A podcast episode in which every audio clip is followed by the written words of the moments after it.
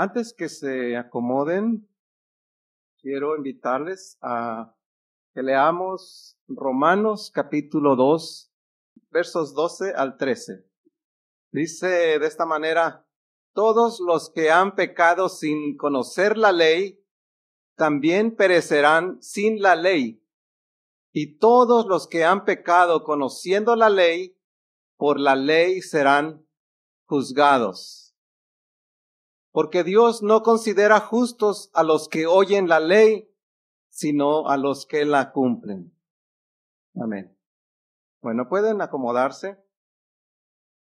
Y, bueno, como ustedes saben, hemos estado este, estudiando acerca de esta carta a los romanos. Ah, un mensaje muy bonito, muy hermoso, pero que a veces cuesta un poquito, ¿verdad? Este, entenderlo.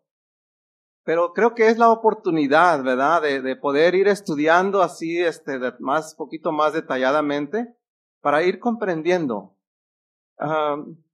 quiero, quiero preguntar, bueno, el tema de esta tarde uh, lleva por título La imparcialidad del juicio de Dios la imparcialidad del juicio de Dios. ¿A cuánto les gustan los juicios, hermano?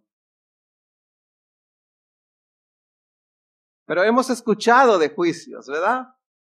Cuando alguien, ¿verdad?, comete algún crimen y que va a ser juzgado, que salen por todos los medios de comunicación, ¿verdad?, que va a ser juzgada X persona, y tienen sus abogados. Después de los abogados, este, muchas veces van al, al gran jurado. ¿Han escuchado ustedes lo que es el gran jurado? Es cuando van a dar un veredicto a alguien. ¿Por qué será que, que buscan este gran jurado? Porque van a dar una sentencia y, y, y quieren que esa sentencia sea justa que no sea este, que no se incline, digamos, este, que no, no se incline el, el castigo o el veredicto por el color de la piel muchas veces. Por lo regular, cuando llaman a, a un jurado así, llaman blancos, negros, hispanos, asiáticos, de diferentes etnias para que haya parcialidad en, el, al momento de dar su opinión, de dar, de, hacer juicio contra alguien. Porque se imagina usted que, que un hispano va a ser juzgado o, un negro y solamente blancos formaran ese, ese, ese, ese grupo de, del jurado. Casi, casi este, muchas de las veces no es ni necesario escuchar las acusaciones cuando ya estamos, estarían dando culpable. O, o, viceversa, ¿verdad? Que, que, va a ser juzgado un, un, un, un moreno, ¿verdad? Y todos los que están en el jurado son hispanos. ¿Te imaginas qué, qué, qué este juicio se haría? O, o, sea, muy fácilmente se inclinaría solamente, no, pues sí, Vamos a darlo culpable porque de por sí dicen que todos los negros son malos. Por eso es que hay blancos, hay negros, hay, hay, hay, hay este, hispanos, asiáticos, eh, de diferentes etnias, para que no se sea cargada, ¿verdad? La, la balanza para un solo lado. Que haya un juicio, un juicio justo. ¿Verdad? Que, que el veredicto sea imparcial. Que no se incline por el color de la piel. Pues quiero decirles que es, lo que prácticamente estamos viendo casi aquí en este, en este caso, lo que, lo que vamos a ver en estas, en el tema de hoy. Uh, el primer punto, vamos a ver la, la imparcialidad de Dios al juzgar el pecado. Vamos a ver nuevamente el verso 12. Dice, dice de esta manera, Dice, todos los que han pecado sin conocer la ley, también perecerán, ¿cómo? Sin la ley. Todos los que han pecado sin conocer la ley, también perecerán sin la ley. Y todos los que han pecado conociendo la ley, por la ley, serán juzgados. O sea, ¿quiénes van a ser juzgados? Los que, los que, los que no conocían ley, ¿serán juzgados ellos? Sí. Los que no conocieron ley van a ser juzgados. Y los que conocieron la ley también van a ser juzgados. Pero van a ser juzgados a, través de esa ley que conocieron. ¿Ok? Por eso dice, y todos los que han pecado conociendo la ley, por la ley, van a ser juzgados. Y, bueno, vamos a ver primeramente quiénes eran los que conocían la ley. La, la, carta va dirigida a la iglesia de Roma. Una iglesia, ¿verdad?, que estaba compuesta de judíos y, y gentiles, ¿verdad?, que se habían convertido al cristianismo. Entonces, primero, ¿quiénes eran los que conocían la ley? Los judíos, ¿verdad? Ahora, ¿Podían ser, ser salvos ellos solamente por conocer la ley? No. No, nadie puede ser, uh, nadie puede ser salvo por conocer la ley. Y e, era un privilegio, sí, ¿verdad? Que ellos tenían haber recibido la ley a través de, de, de o sea, de, parte de Dios a través de Moisés en el Sinaí, o sea, escrito, dicen tablas de piedra y incluso escrito con el dedo de Dios. Y, y bueno, y eso les enseñaba a ellos qué es lo que debían hacer y qué no debían hacer. Y entonces dice que ellos van a ser juzgados de acuerdo a los que, a lo que hicieron de acuerdo a lo que la ley decía, no hagas esto, aquello. Y si ellos violaban esa ley, bueno, esa ley misma dice que los va a juzgar. Ahora, ¿quiénes en nuestros días? Nosotros no somos judíos. La iglesia, ¿verdad? No, no somos, no somos judíos. ¿Qué somos? ¿Pero qué, qué debemos ser? El pueblo de Dios. El pueblo elegido de Dios. ¿Conocemos la escritura? ¿Conocemos la ley de Dios? Sí. ¿Nos salvará eso conocer la ley? ¿Nos, ¿Nos salvará conocer la palabra? No. Pero es un privilegio que tenemos porque la conocemos.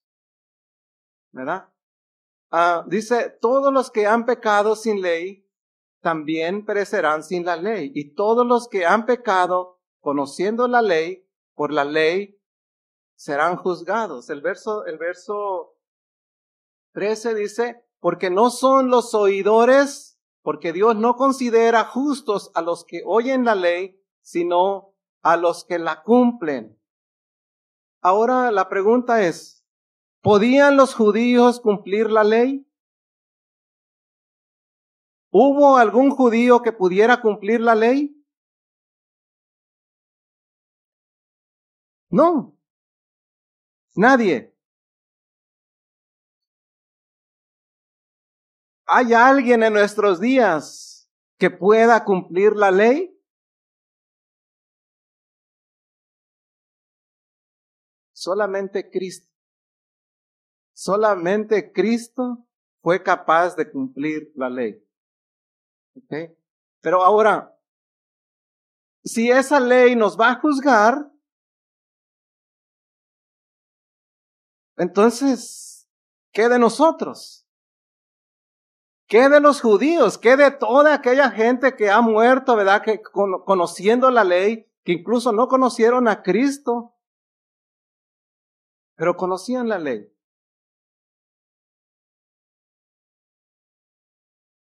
¿Puede la ley, entonces, puede la ley salvarnos? ¿Pueden las obras de la ley salvarnos?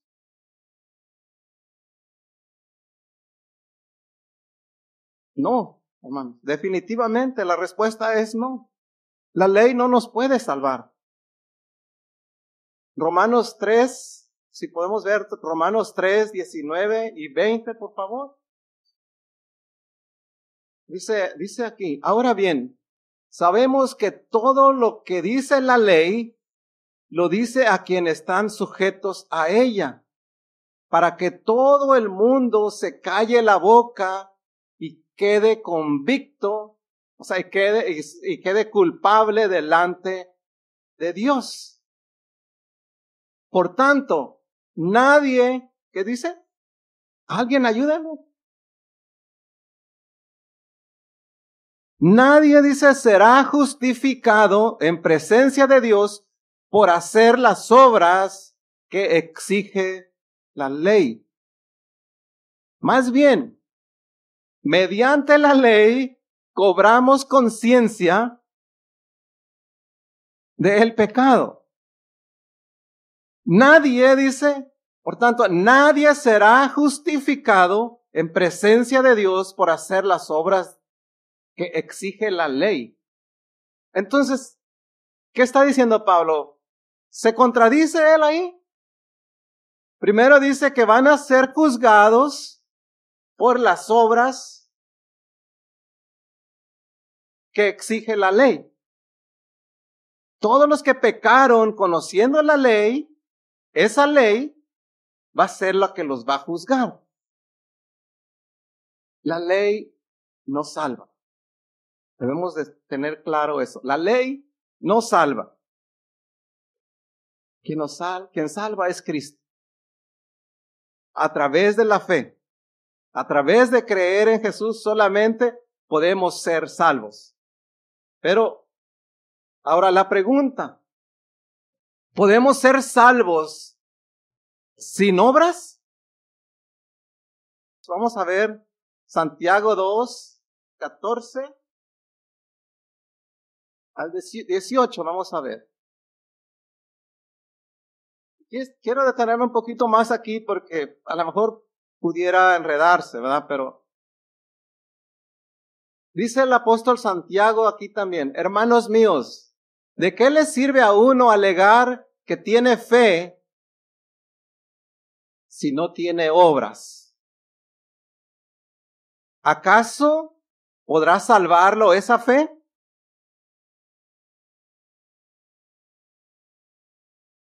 Hermanos, ¿de qué me sirve? ¿De qué le sirve a alguien alegar y decir que tiene fe si no tiene obras? ¿Acaso podrá salvarlo esa fe? Verso 15.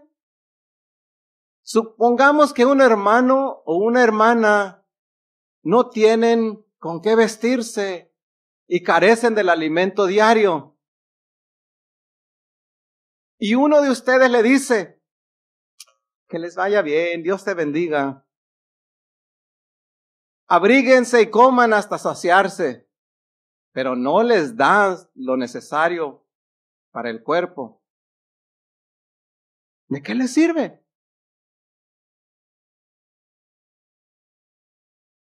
Así también la fe por sí sola. Dice, si no tiene obras, ¿qué es? es muerta. El verso 18. Sin embargo, alguien dirá, ¿tú tienes fe? Yo tengo obras. Pues bien, muéstrame tu fe sin las obras, dice. Alguien te podrá decir, sabes que yo tengo mucha fe, pero, pero no tiene ninguna obra. Dice, yo le, yo le, yo le voy a decir, y yo te mostraré la fe, yo te voy a mostrar que tengo fe por mis obras, por mis actos. Entonces, la situación aquí, la ley no salva. Las obras no salvan. Pero nadie que ha sido salvo puede seguir viviendo en el pecado y ser cruel ser malvado, ser egoísta, sin hacer ninguna obra. Si, si eso hace, entonces muestra que solamente dice tener fe. Pero realmente es verbal nada más. Dice el apóstol Santiago también ahí, dice, también los demonios creen. También los demonios creen que hay un Dios. Pero ¿tienen buenas obras? ¿Hay cambios en ellos? No, siguen siendo los mismos diablos. Entonces, así nosotros, nosotros no podemos ser salvos por la ley. Las obras no nos salvan. Pero porque somos salvos, porque el Señor nos ha salvado, porque hemos sido salvos a través de Jesucristo, debemos hacer buenas acciones. Debemos hacer buenas obras. Que eso va a reflejar realmente que soy cristiano, que soy hijo de Dios. Cristiano quiere decir pequeño Cristo imitador de Cristo, seguidor de Él, que hago lo que Jesús hacía. ¿Tenía buenas obras Jesús? Sí. Entonces, la ley no salva, las obras no salvan, pero debemos hacer buenas obras porque somos salvos. Y bueno, dice, a ver, volvamos a Romanos 2, por favor. Dice el verso 14, porque cuando los gentiles que no tienen la ley cumplen por naturaleza lo que la, que la ley exige, ellos son ley para sí mismos, aunque no tengan la ley. Ahora, primero, ¿verdad? Hablamos de los judíos. Los judíos tenían la ley, tenían los mandamientos, tenían y, muchas otras leyes que ellos mismos este, añadían, ¿verdad? a la ley de Dios. Y dice, bueno, tenían esa ley. Y si la violaban, esa misma ley los iba a juzgar. Pero ahora por otro lado dice, de hecho, cuando los gentiles que no tienen la ley, ¿qué ley hablamos? La ley escrita, hermanos. Los gentiles, ellos no tenían el privilegio del pueblo judío de tener la ley de Dios escrita. Pero había una ley. De hecho, cuando los gentiles que no tienen la ley, dice, cumplen por naturaleza lo que la ley exige. Ellos son ley para sí mismos, aunque no tengan la ley. El verso 15. Estos muestran que llevan escrito, ¿dónde? en el corazón lo que la ley exige, como lo atestigua su conciencia, pues sus propios pensamientos y algunas veces los acusan y otras veces, ¿qué? Los excusan. Ok, los judíos no tenían excusa, ¿verdad? Porque tenían la ley de Dios escrita, sabían lo bueno y lo malo. Estaba escrito, lo tenían por escrito. Pero dice que los gentiles también van a ser juzgados. Dice, por la ley que hay, ¿dónde está esa ley? Escrita, dice, en su conciencia, en sus corazones. No importa, hermanos, de la cultura que venga, no importa del país que vengas, no importa. Todos, todo ser humano tiene el conocimiento del bien y del mal. Desde que nacimos de Adán y Eva, que dice que fueron abiertos los ojos y conocieron el bien y el mal. Todos, en todas las culturas saben que faltarle el respeto, que, que, que deben de honrar honrar a los padres. Que deshonrarlos es malo, que deshonrarlos es pecado. Faltarles al respeto es, es, es malo.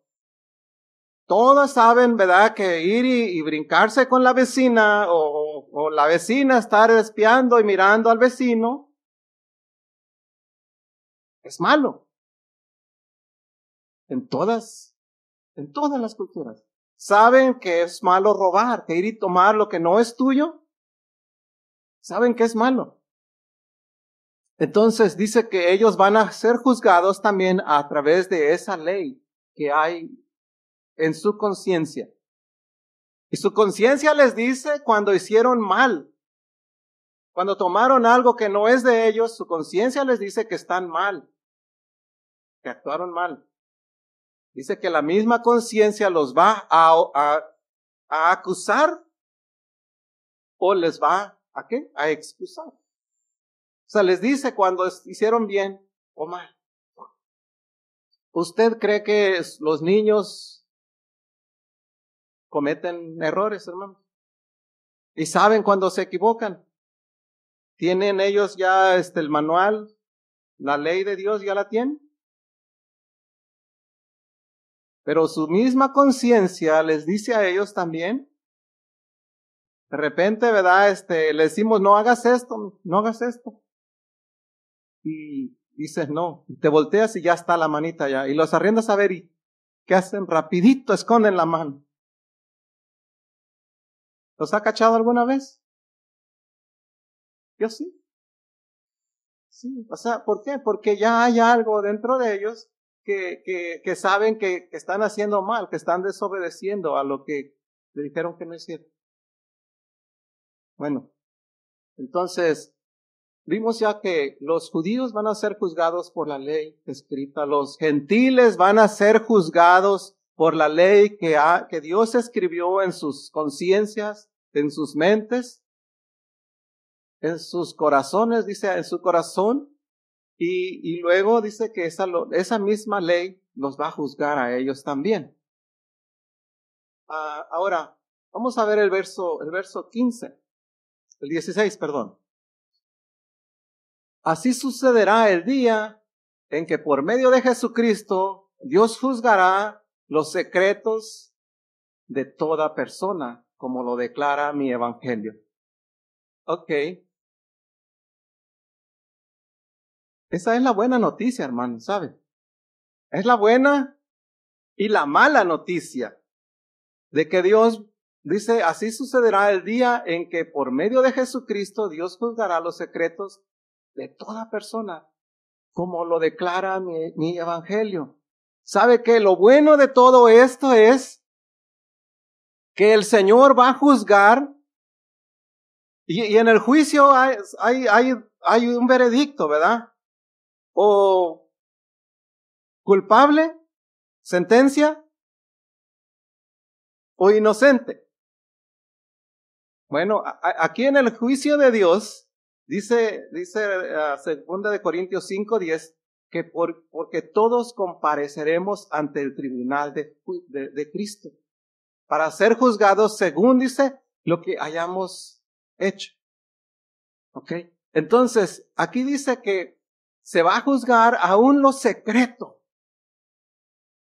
Sabes que todas las cosas que hiciste en secreto, hermanos, y que la iglesia no se dio cuenta que, que vienes tú bien contento y dices, ah, pues, la iglesia no sabe, yo soy justo, yo soy una persona buena porque nadie se dio cuenta de lo que, nadie sabe lo que yo hago.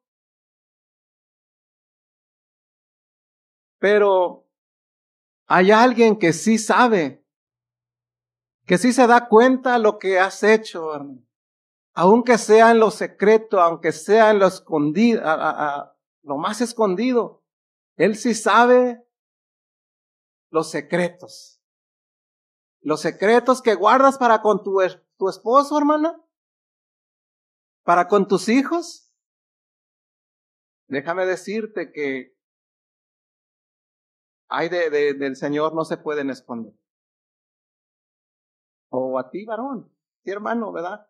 Los secretos que de repente le escondes a tu esposa, no quieres que, que tu esposa se dé cuenta, que tus hijos se den cuenta, que no vayan a saber en la iglesia.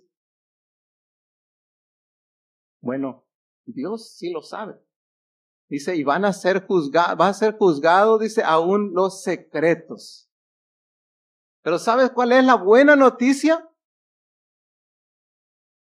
¿Sabes cuál es la buena noticia? Que Él va, a juzgar también todas las cosas buenas que hiciste en secreto.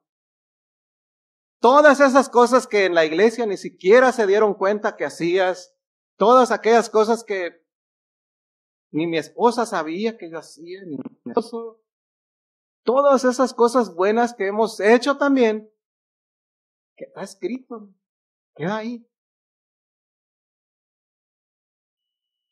Ahora, ¿qué, hacer con esto?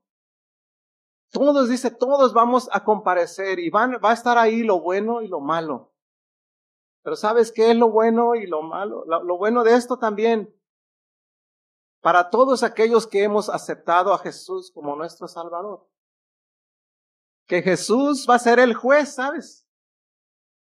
Porque dice que así que sucederá por medio de Jesucristo, Dios juzgará todos los secretos. O sea, por medio de Jesucristo, Él va a ser el juez. A Él vas a ir y, él, te va a juzgar. Pero también sabes que dice la, escritura en segunda de Juan, capítulo 1, capítulo 2, verso 1, que Él es también nuestro abogado. Él es el juez, el que puede decir, ¿sabes qué? Aquí se presentó mi hermano X, ¿verdad? Y es cierto que él con todo su anhelo, con todas sus fuerzas, con todo, con todo su corazón, uh, deseó hacer, hacer, la, hacer mi voluntad. Pero en algunas cositas falló. En algunas cositas falló él. ¿Sabe que es ahí donde necesitamos la gracia de Dios? Es ahí donde necesitamos la gracia y la misericordia de Dios. Desde el momento que aceptamos a Jesucristo como nuestro Salvador, dice que Él se convierte en nuestro abogado. Y en aquel día, sí, cierto, vamos a ser juzgados, Él va a ser el juez. Y Él sabe que si somos culpables o no. Pero Él, él sabe, hermanos, quiénes de, de, de los que estamos aquí vamos a hablar, no vamos a hablar siquiera de la gente que no está escuchando este mensaje, pero vamos a hablar de los que aquí estamos. Él sabe quiénes verdaderamente lo amamos con todo nuestro corazón, sinceramente, y que con toda, con todo nuestro anhelo, con todo nuestro deseo, procuramos hacer su voluntad. Él sabe, hermanos. Y, Él sabe que cuando fallamos y nos equivocamos, nos duele el pecado. Nos duele, nos arrepentimos y pedimos perdón y le pedimos ayuda. ¿Sabes qué, Señor? Ayúdame porque no quiero volver a caer en esto. No quiero volver a cometer esta falta. Él sabe, hermanos, quiénes lo hacemos sinceramente. ¿Y quiénes, y sabe quiénes le decimos perdón? solamente de labios. Por eso es que necesitamos esa gracia de Él. Necesitamos su misericordia. Lo necesitamos a Él como nuestro abogado. ahora vamos a ver el, el, verso que sigue, el verso 16. 17, perdón. Dice, ahora bien, tú que llevas el nombre de judío, que dependes de la ley y te jactas de tu relación con Dios. O sea, hablando nuevamente, vamos a ver nuevamente, ¿verdad? Porque pudiera haber, había muchos, bueno, en ese tiempo, que se autojustificaban. Se autojustificaban, creían que porque tenían la ley, que eran el pueblo elegido de Dios, la tenían hecha. Como puede haber, hermanos, hoy en nuestros días, porque creemos, pertenecemos a la iglesia de Dios, el séptimo día, y que conocemos la doctrina y tenemos la doctrina más completa, creemos que, y venimos a cada sábado y no fallo un sábado a la iglesia. Podríamos pensar que la tenemos hecha. Pero dice ahora, ahora bien, tú que llevas el nombre de judío, que dependes de la ley y te jactas de tu relación con Dios. O sea, haga de cuenta que está en un juicio y, Pablo está confrontando tanto a judíos como no judíos. Pero ahorita va, con el judío. Ahora, tú que llevas el nombre de judío, que dependes de la ley y te jactas de tu relación con Dios. Verso 18. Que conoces su voluntad y, sabes discernir lo que es mejor porque eres instruido por la ley. ¿Ok? Tú, dice, que, que conoces su voluntad y sabes lo que es mejor porque eres instruido por la ley verso 19, que estás convencido de ser guía de los ciegos y luz de los que están en la oscuridad. Verso 20, instructor de los ignorantes, maestro de los sencillos, pues tienes en la ley la esencia misma del conocimiento y de la verdad. ¿Ok? Entonces, dice, tú que te dices ser judío, Tú que conoces la ley, tú que sabes interpretar lo que ahí dice, tú que tienes la verdad, tú que, que, te consideras maestro de los, de los ignorantes, que eres luz, que, que la gente viene a ti buscando guía, guía, buscando, viendo, ¿verdad? Que eres, que eres, que puedes ser su guía, dice. Tú, dice, que tienes en la ley es la esencia misma del conocimiento y de la verdad. Eso era el judío. Pero ¿qué de nosotros? Pudiera ser lo mismo, ¿ah?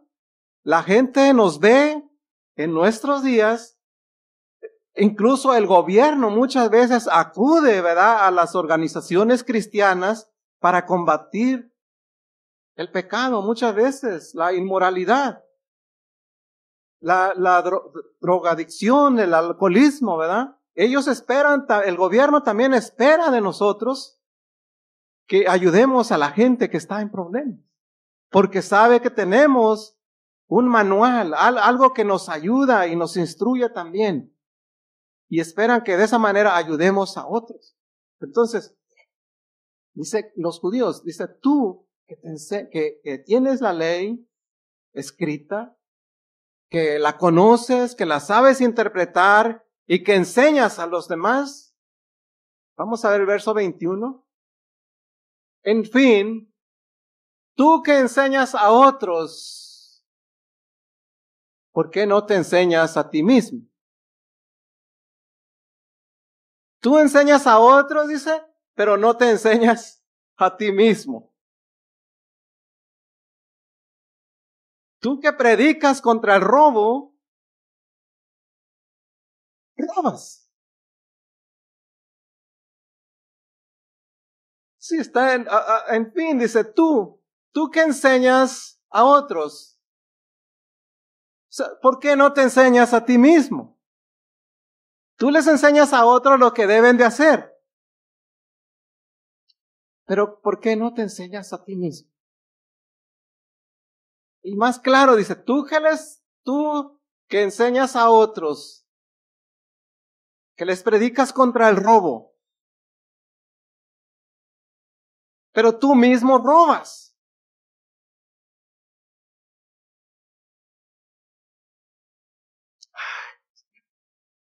qué problema, qué, como que, como que este Pablo está desenmascarando, ¿verdad? Completamente.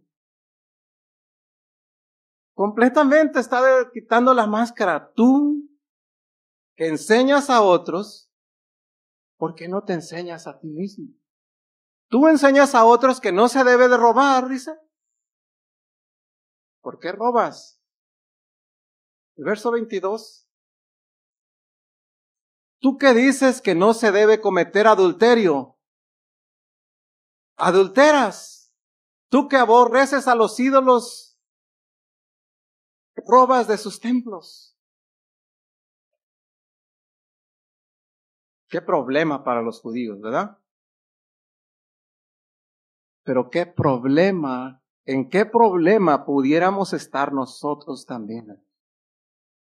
¿En qué problema pudiéramos estar también nosotros? Tú que enseñas, dice, a otros, tú que enseñas que no se debe de robar. Porque robas? Pero si nadie me ha cachado. ¿Cómo sabes que robo si no me has cachado? Porque el ladrón solamente llaman a la persona que lo cachan, ¿verdad? Y al que no,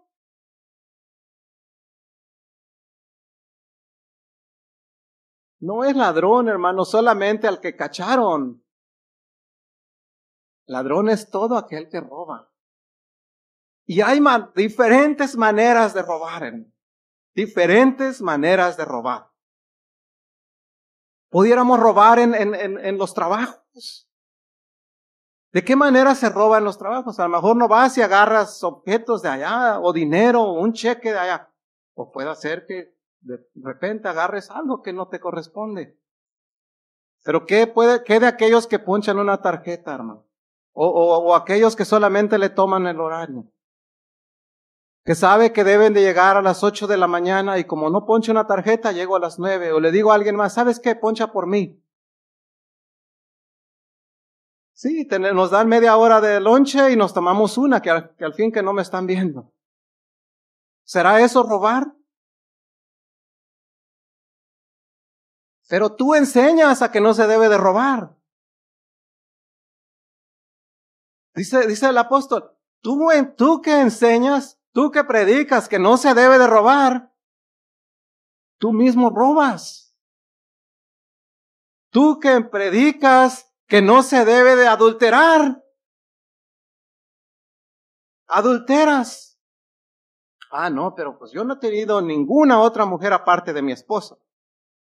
Ah, no, mi esposo es el único, ¿verdad? No he tenido ningún otro. Nunca, dicen por ahí, nunca me he revolcado con nadie más. Pero ¿sabes qué dice Jesús? Dice, todo el hombre, todo aquel que ve a una mujer para codiciarla con un deseo, con, un, con una mirada morbosa, dice, ya adulteró con ella en su corazón. O, toda aquella mujer que ve a un hombre y lo codicia, ya adulteró con él en su corazón. Pero enseñamos, no debes de adulterar, mira. Nos dice, tú que enseñas a otros, tú mismo, tú misma adulteras. Mi deseo es que, que nadie de los que estemos aquí, de los que aquí estamos, esté batallando con esa situación. Pero dice, tú que enseñas, ¿por qué no? ¿Por qué adulteras? Tú que enseñas contra la idolatría, ¿por qué tienes otros dioses? El verso que sigue, por favor, el verso 23. Tú que te jactas de la ley, deshonras a Dios quebrantando la ley.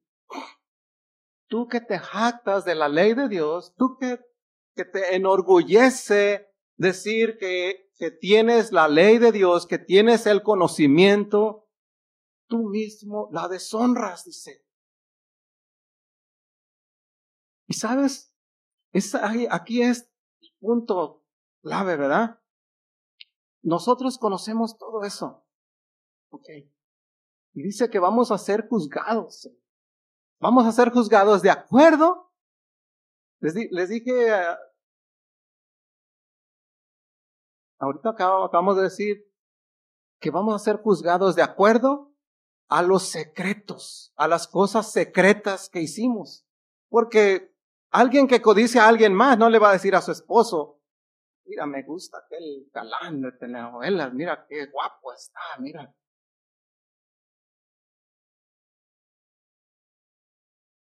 No le va a decir, o, el hombre a la mujer, ah, mira, este, me gusta X mujer, mira, este, qué cuerpazo, dicen por ahí, qué monumento de mujer.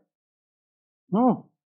Pero todo es, aun que haya sido, dice que él, aún las cosas secretas, aún los pensamientos, está difícil, ¿verdad? Está difícil, la verdad que sí, pero el, el, apóstol por eso nos advierte sobre esto. Por eso advierte al pueblo judío como al pueblo no judío, a la gente que no tiene una ley escrita, también ellos van a ser juzgados. Aunque no tengan esta ley escrita, también saben, ¿verdad? Que no solamente es malo ir y meterse con la vecina, pero sabe que si va y la espía atrás por ahí y el, vecino la está viendo, le va, a, le va a ir mal. La ley también está escrita, ¿verdad?, en, su conciencia. Y eso le va a acusar, dice, le va a decir cuando está mal. Así que, para, nosotros, para cada uno, Dice el apóstol aquí en verso 24, así está escrito, por causa de ustedes se blasfema el nombre de Dios entre los gentiles. Así, fíjese, así está escrito. Por causa de ustedes se blasfema el nombre de Dios entre los gentiles. ¿Alguna vez te ha exhortado alguien que no es cristiano, hermano? Por las cosas que has hecho. ¿Alguna vez ha escuchado usted que dicen, y eso que vas a la iglesia? ¿Sabe qué? Los, aún los que no, que no son cristianos, los paganos, tienen un estándar alto para los cristianos. ¿Sí? Ellos esperan que, que tu nivel de moralidad esté acá arriba. Ellos esperan eso. Y, pero ¿sabes cuál es el problema, hermano? ¿Sabes cuál es la, bueno, la, la, lo bueno, dijimos lo bueno y lo malo? Que también ellos, que ese estándar es para ellos también. Porque aún ellos, aún ellos saben que no deben de estar ahí. Saben que el dinero que se van a gastar con los amigos ahí, que se lo van a gastar en la tomada, que le hace falta a su familia. Y lo siguen haciendo. Y también van a ser juzgados a través de ello. Por las malas palabras, por las malas acciones que hacen, también van a ser juzgados. Pero ahora los que aquí estamos, corresponde esto. Por causa de ustedes se blasfema el nombre de Dios entre los gentiles. Yo deseo, hermano, yo deseo que no seamos causa nosotros de que el nombre de Jesús sea blasfemado. Nosotros enseñamos que no se debe de robar, debemos de no robar también. Debemos no adulterar, tampoco adulterar ni con el pensamiento. Enseñamos que no se deben de hablar malas palabras, tampoco debemos hablar malas palabras. Ahora, sí debemos tener cuidado, hermano. Mire, ¿quién es Dios, verdad? Sabemos que es Dios. ¿Qué es para nosotros? ¿Cómo lo consideramos? Nuestro Padre. ¿Verdad? Y hay normas, ¿verdad? Hay, hay, hay hay leyes que Él nos pide que debemos de, cumplir. Nosotros tenemos hijos. ¿Verdad que sí? Y tenemos normas para ellos también. Y les decimos, ¿sabes qué? No debes de mentir, no debes de robar, no debes de decir mentiras, no debes de hacer esto. Y les hacemos una lista enorme a ellos. Pero dice ahí, dice, lo que vimos anteriormente, tú que les enseñas eso, si tú mismo lo haces, ¿dónde aprendiste eso? No te escuché a ti, man. ¿De quién aprendiste eso? Pues de ti, ¿de quién más? Sí, debemos tener cuidado, hermanos. Los padres. Los padres debemos tener cuidado lo que les exigimos a los hijos. Debemos ser exigentes, sí, con ellos, sí. Pero debemos, nosotros también estamos en ese mismo barco. También tenemos un padre que nos pide también a nosotros que vayamos también, que vivamos rectamente, que vivamos lo que enseñamos, que vivamos lo que predicamos, para que el nombre de Dios, para que su nombre, dice, no sea blasfemado, ni por nuestros hijos, ni por la gente, ni por los paganos. Nosotros somos esa luz, ¿verdad? Eh, la gente espera ver en nosotros, ¿verdad? Nos ven como guías. Bueno, entonces debemos de guiarlos bien. No, no debemos, ¿verdad?, tener una ley y violarla y pisotearla. Tenemos para respetarla. Y, y a otra vez, cuando con todo nuestro corazón deseamos hacerlo, todos, todo el verdadero creyente, hermano, deseamos de todo corazón agradar a Dios, hacer su voluntad. Pero cuando no, cuando de alguna manera le fallamos, debemos decirle al Señor, ¿sabes qué? ayúdame porque no puedo.